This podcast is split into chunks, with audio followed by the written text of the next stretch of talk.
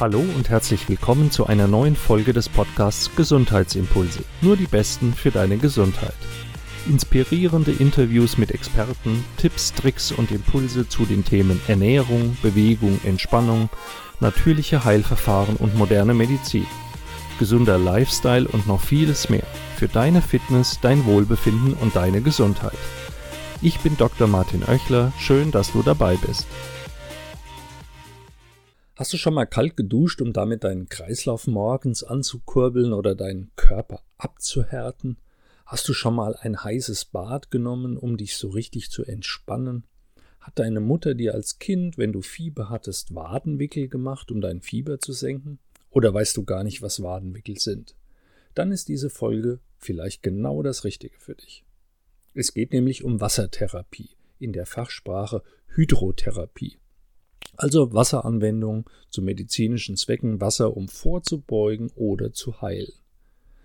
Die Wassertherapie ist fest mit dem Namen Kneipp verbunden. Sicher hast du schon mal von einer Kneippkur gehört oder von den Kneipp-Anwendungen, Kneippgüssen im Wellnessbereich, ein Kneippbecken gesehen. Es ist ja ein fast ein wenig in Vergessenheit geratenes Naturheilverfahren. Wenn du denkst, Kneippverfahren seien altmodisch oder unmodern, dann will ich dich eines Besseren belehren. Vielleicht entdeckst du ja auch etwas ganz Neues für dich, was du heute schon anwenden kannst und deiner Gesundheit gut tut. Manche bewährte, gute, lang erprobte Verfahren, die nicht so sehr über Social Media dargestellt und beworben werden können oder beworben werden, die gelten ja schnell als unmodern, die wirken dann so ein bisschen angestaubt und veraltet, was nach meiner Meinung völlig unbegründet ist. Viele Menschen suchen Methoden, mit denen sie sich erstmal selbst helfen können, bevor sie fremde Hilfe in Anspruch nehmen. Und da bedient man sich natürlich gerne der Information, die man leicht aus den modernen Medien bekommen kann. Deshalb sind ja viele dankbar, dass über alle möglichen Kanäle gezeigt wird, wie man sich selbst heilen kann. Problem dabei ist halt nur, es gibt so viele Informationen, dass man den Wald vor lauter Bäumen nicht mehr sieht. Es werden so viele Methoden und Verfahren angepriesen, dass es schwer fällt, sich das rauszusuchen, was zu einem persönlich wirklich passt. Jeder von uns, egal wer, kann plötzlich zum Patient werden. Wir können krank werden und dann brauchen wir Maßnahmen, die uns beim Gesundwerden helfen und wer dann über Möglichkeiten verfügt, wer dann die Ideen hat, womit man sich selbst helfen kann, der fühlt sich eben nicht hilflos und macht sich auch nicht so abhängig vom etablierten Medizinsystem und das halte ich für extrem wichtig. Es gibt ja genügend Menschen, die suchen sofort Hilfe beim Arzt, die denken gar nicht daran, irgendwas selbst zu versuchen. Plötzlich stimmt irgendwas nicht, also gehe ich sofort zum Arzt und der bekommt das schon wieder hin, das ist ja der Profi. Und im Normalfall bekommt man dann ein Rezept in die Hand gedrückt mit für irgendwelche Tabletten und hofft davon wieder gesund zu werden. Und das klappt manchmal, aber oft auch nicht. Die Therapie kann Nebenwirkungen haben. Nehmen wir an, von den Tabletten wird dir schlecht, du reagierst allergisch darauf oder bekommst sonst, sonstige unangenehme Begleiterscheinungen. Und dann, dann gibt es wieder andere Tabletten und die haben wieder andere Begleiterscheinungen. So sieht es doch in vielen Fällen leider aus. Davon lebt unser Gesundheitssystem. Ich plädiere ja immer für Eigenverantwortung und immer dafür, von einfachen, von dem, was man selbst in der Hand hat und regeln kann, hin zum Komplizierten. Wenn das Einfache nicht hilft, dann geht man den nächsten Schritt und nicht umgekehrt mit dem Komplizierten, mit dem Nebenwirkungsreichen beginnen und dann erst den einfacheren Weg suchen. Für die Selbsthilfe gibt es so viele wunderbare Naturheilverfahren, die man immer erstmal anwenden kann und jeder anwenden kann. Wenn wir von Naturheilkunde oder Naturheilverfahren sprechen, dann meinen wir damit ganz unterschiedliche Methoden. Im engeren Sinne sind das ja alles Verfahren, die sich natürlicher Mittel bedienen. Also Dinge, die in der Natur vorkommen. Pflanzen, Heilpflanzen, Wärme, Kälte, Licht, Luft, Bewegung, Erde und auch eben das Wasser. Die Anwendung dieser Dinge soll Heilung von Krankheit fördern oder, wenn man sie vernünftig anwendet, auch Krankheiten vorbeugen. Zu den klassischen Naturheilverfahren zählen die Phytotherapie, also der Einsatz von Heilpflanzen, die Wassertherapie, über die wir heute sprechen wollen, die Bewegungstherapie, selbstverständlich alles, was mit gesunder Ernährung zu tun hat, aber eben auch das, was man Ordnungstherapie nennt. Heute würde man dazu sagen, eine Balance von Körper, Geist und Seele herzustellen. Also Dinge, die mehr unseren, unseren Geist, unsere Seele betreffen. Viele andere Verfahren, wie zum Beispiel Homöopathie, traditionelle chinesische Medizin, Akupunktur, Ayurveda und so weiter, werden zwar auch zur Naturheilkunde gezählt, aber entweder sind das spezifische Methoden, also Werkzeuge, oder wie im Falle der traditionell chinesischen Medizin oder des Ayurveda ganze Philosophien, also eigene Theorien und Betrachtungsweisen, wie Krankheiten entstehen, wie der Körper funktioniert und wie Heilung funktioniert. Zu den klassischen Naturheilverfahren der europäischen Medizin zählt also, wie gesagt, unter anderem die Wasserheilkunde. Wasserbehandlungen für die Heilkunde, für die Medizin, die gibt es seit Jahrtausenden. Bereits die Griechen wussten um die Heilkraft von Wasser, die Römer bauten Bäder, heute würde man sagen Wellnessbäder.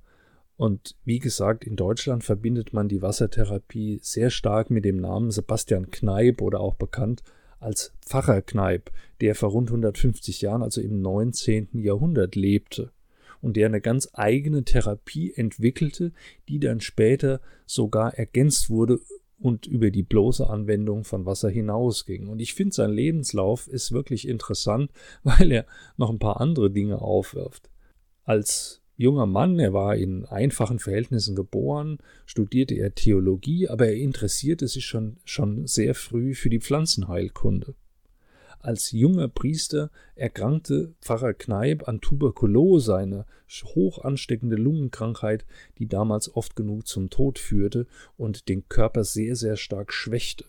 Jetzt wusste der junge Kneip durch Bücher, die er gelesen hatte von, von der Wassertherapie, und der probierte das an sich selbst aus, um seine Tuberkulose letztlich zu behandeln.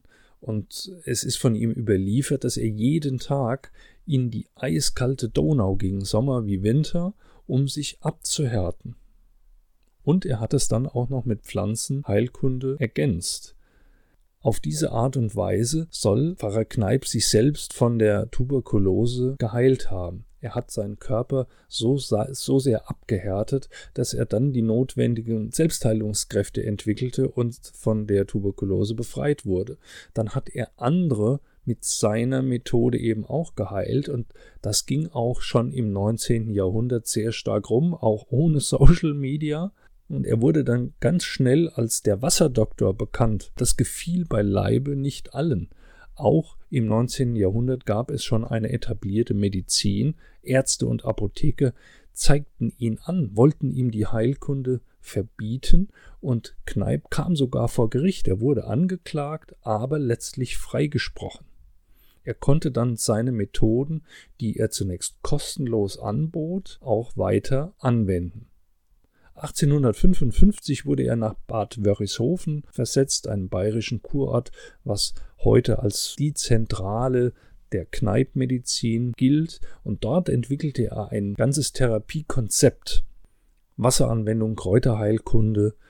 Sein erstes Buch hieß Meine Wasserkur und sein zweites Buch so sollt ihr leben, beschrieb er die fünf Säulen, auf denen seiner Meinung nach Heilung beruhte. Und diese fünf Säulen waren eben die Wasseranwendung, es war die Ernährungstherapie, es waren die Bewegungstherapie, die Pflanzenheilkunde und die Ordnungstherapie, also sprich die Balance in der Lebensführung.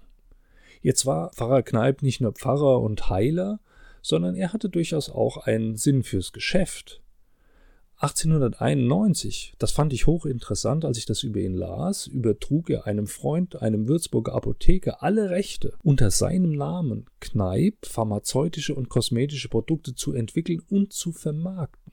Und diese Marke Kneip, die ist heute noch 130 Jahre später ein eingetragenes Warenzeichen und du kannst Produkte unter diesem Warenzeichen Kneip kaufen. Fand ich sehr interessant. Jetzt kommen wir aber mal zurück zur Wassertherapie. Es gibt ja verschiedene Anwendungen, wie Wasser letztlich angewandt wird.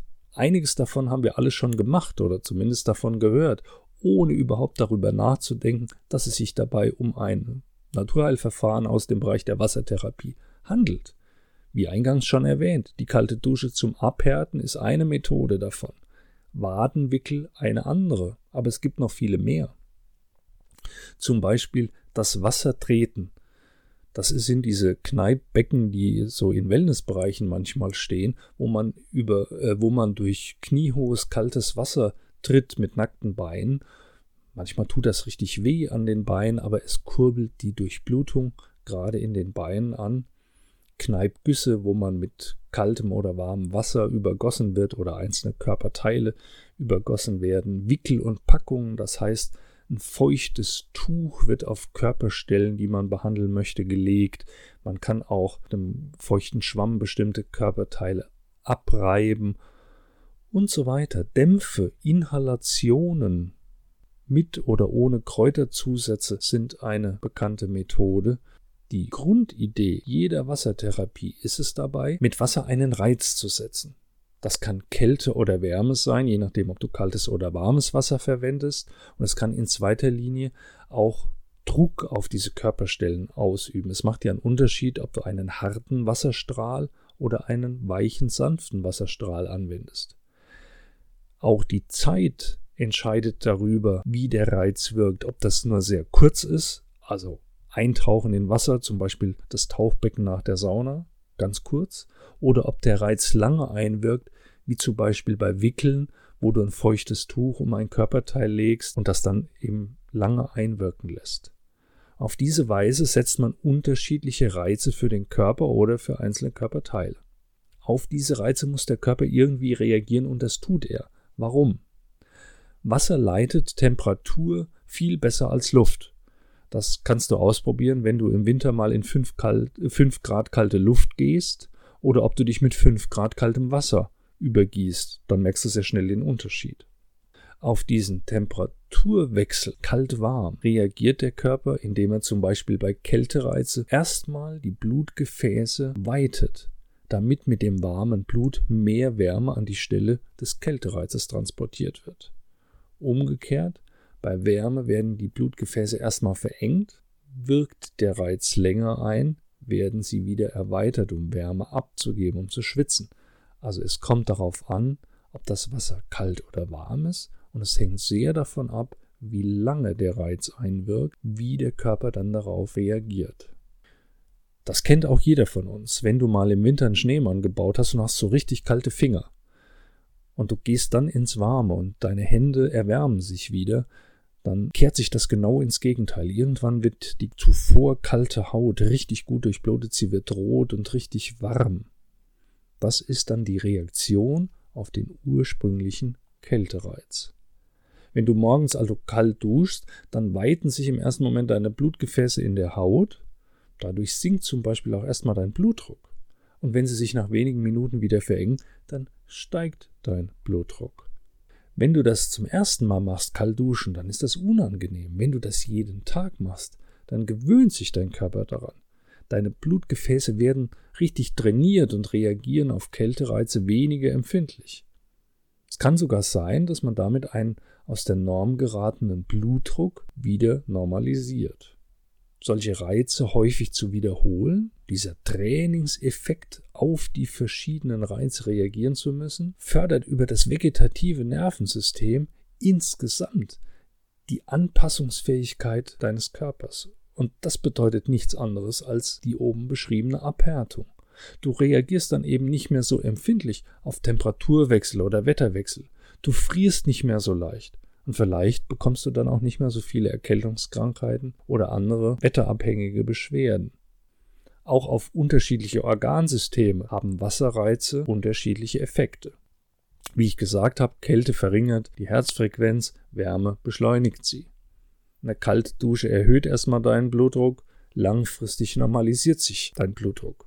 Wärme entspannt die Muskulatur, weshalb wir bei Wärme erstmal tiefer atmen, bei Kälte atmen wir flacher, aber dafür schneller. Unsere Nerven arbeiten bei Kälte langsamer, bei Wärmeanwendung entspannt auch unsere Psyche. Das kennen wir, wenn wir uns, um uns zu entspannen, um uns zu relaxen, ein, in eine warme Badewanne legen. Du siehst, je nachdem, welche Wirkung man erzielen möchte, kann man Wärme oder Kälte, kurze oder lange Reize anwenden. Man kann einzelne oder wiederholte Anwendungen machen, man kann den ganzen Körper behandeln oder nur einzelne Körperteile. Dafür braucht man Wasser und eventuell ein paar Tücher für Wickel, sonst nichts. Das ist doch faszinierend, oder? Das hat jeder. Warum ist es dann unmodern? Genau diese Prinzipien hat der alte Pfarrer Kneip schon vor 150 Jahren für verschiedene Krankheiten angewendet. Er hat auch die Pflanzenheilkunde in sein Konzept mit einbezogen. Und Wasser und Pflanzen lassen sich wunderbar kombinieren. Die bekannteste und einfachste Form ist die Zubereitung von Tee. Pflanzen mit Wasser zu übergießen, kaltes oder warmes Wasser oder heißes Wasser ergibt unterschiedliche Auszüge, die man dann für Heilungszwecke verwenden kann. Man kann Pflanzen als Badezusätze verwenden. Lavendel gibt ein wunderbar entspannendes Bad. Kamilledampf zum Inhalieren kennen viele. Bei Husten, bei Schnupfen, bei Nasennebenhöhlenentzündungen. Dampf ist ja auch ein Zustand von Wasser. Zusätze für Wickel und Auflagen. Praktisches Beispiel Senfmehlauflagen. Senf wirkt durchblutungsfördernd, es wirkt erwärmend. Ein Fußbad. Ja, du nimmst dir eine kleine Badewanne, machst da Senfmehl rein und Wasser löst das auf und ein Fußbad darin. Du wirst dann merken, dass dein Körper sich sehr schnell erwärmt. Man kann Senfmehl auflagen in ein kleines feuchtes Läppchen, auf ein kleines feuchtes Läppchen gemacht und auf die Brust gelegt oder auf die Wangen gelegt bei einer Nasennebenhöhlenentzündung, wirkt bei Bronchitis oder Nasennebenhöhlenentzündung unheimlich schön erwärmend und wohltuend. Und es gibt viele, viele Beispiele dazu, Ratgeber, Bücher, im Internet Informationen, wenn du dich für spezielle Anwendungen interessierst. Ich wollte euch mit dieser Folge auch nur mal zeigen, dass es nicht immer viele Hilfsmittel braucht oder Medikamente aus der Apotheke und keine wie auch immer geartete Ausbildung, um sich bei Alltagsbeschwerden selbst helfen zu können oder vorzubeugen. Man kann sich auch mal auf althergebrachte Methoden stützen, die sich über Generationen bewährt haben. Und man darf neugierig sein, solche Methoden einfach auch mal auszuprobieren. Sie sind einfach, sie sind wirksam, sie sind überall anzuwenden und sie sind preiswert. Es befriedigt unheimlich. Es wirkt beruhigend, wenn man sich selbst helfen kann oder Angehörigen. Das stärkt den Glauben an die Selbstheilungskräfte des Körpers, die ja damit angeregt werden. Und das ist genau das Gegenteil von Hilflosigkeit oder Abhängigkeit vom Medizinsystem. Es macht doch einen Unterschied, ob du deinem Kind gleich Paracetamol gibst, wenn es Fieber hat, oder ob du mal Wadenwickel machst. Es macht doch einen Unterschied, ob du gleich Hustensaft oder Antibiotika, die sowieso bei Husten oft nicht wirken, anwendest oder ob du mal einen Brustwickel machst. Der hilft genauso gut. Mein Appell an euch, interessiert euch für verschiedene Hausmittel. Vielleicht konnte ich euch ja die Kneipverfahren näher bringen und ich hoffe, es hat euch auch die Geschichte von Kneipp ein wenig gefallen und inspiriert und ihr habt einige Tipps für eure Gesundheit mitnehmen können. Das war's für heute. Schön, dass du bis hierhin zugehört hast. Ich hoffe, du konntest wieder einige Dinge für dich mitnehmen. Natürlich passt nicht immer alles, aber vielleicht hast du ja ein paar Impulse bekommen, die dich und deine Gesundheit weiterbringen. Wäre schön, wenn du beim nächsten Mal wieder dabei bist. Wenn es dir gefallen hat, hilfst du mir mit einer guten Bewertung und Rezension auf iTunes oder wo auch immer du den Podcast hörst und wenn du die Gesundheitsimpulse weiterempfiehlst, teilst und mir auf Social Media folgst. Bis zum nächsten Mal, bleib gesund, dein Martin Oechler von gesundheitsimpulse.com.